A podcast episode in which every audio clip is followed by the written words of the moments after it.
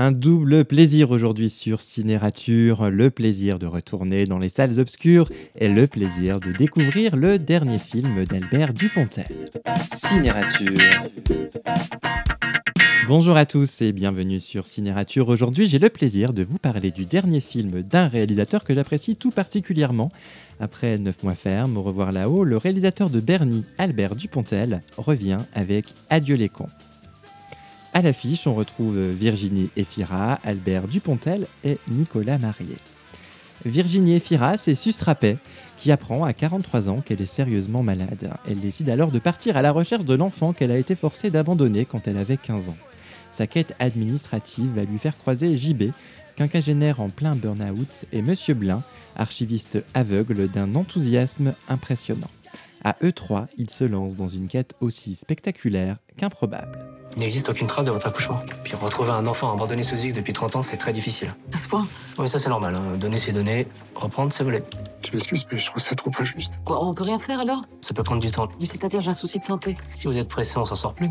Excusez ma grossièreté. Adieu les cons.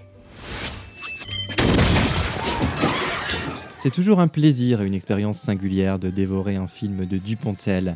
Bien que moins incisif et plus conventionnel que ses précédents films, on passe un très bon moment de cinéma. Fidèle à son univers, il nous emmène un peu plus que d'habitude sur le terrain de l'émotion pour finir sur une note radicale qui fonctionne. Finement dialoguée, sa comédie est toujours efficace dans le rythme et l'action grâce à sa mise en scène inventive et précise. Trappé, comme toutes les brunes à tempérament, elle cherche la vie, l'énergie du positif. Elle cherche surtout son gamin. Et là encore, c'est une quête d'amour. Je t'aime. Ce sont les mots les plus importants à dire dans une vie. L'interprétation des acteurs est impeccable. Mention spéciale à Virginie Efira qui est remarquable et tout en nuances dans son rôle de mère qui dépense le peu d'énergie qui lui reste à retrouver son fils. Albert Dupontel donnerait presque envie de tomber dépressif et de se mettre à l'encodage. Quant à Nicolas Marié, il introduit avec son personnage d'aveugle clairvoyant, habillé comme le Joker de Batman, la touche de folie qui achève de faire basculer le film dans la pure bande dessinée. Bonjour, Vous êtes qui je suis sustrapée. J'étais à l'agence de santé. Excusez-moi de vous dire ça, madame, mais on kidnappe pas les gens pour leur demander de l'aide pour un dossier. On leur tire pas non plus dessus quand ils sont au travail. C'est sur moi que je tirais. L'humour noir, le burlesque et le décalage de ton, si chers à Dupontel, ont ici toute leur place, bien que ce film soit davantage tourné vers la fable poétique. Le réalisateur parvient toutefois à croquer la vie de ses personnages et à faire de son film une critique acerbe de la société. On relève ainsi cette poésie moderne et inquiétante à montrer hommes et femmes obnubilés par leur téléphone portable sans se soucier de leur environnement. Le cinéma de Dupontel est évidemment tout l'inverse. Il se préoccupe des autres, des perdants et des malchanceux en particulier. Et quand il se moque du handicap, et pas qu'un peu, c'est avec la tendresse infinie de la dérision.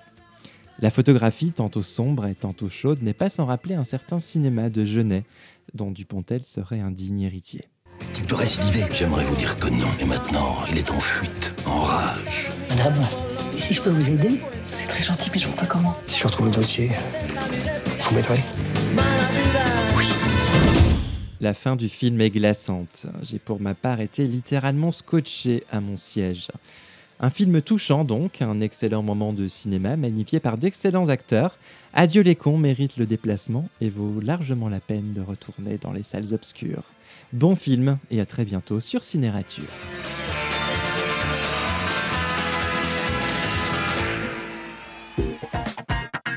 Cinérature.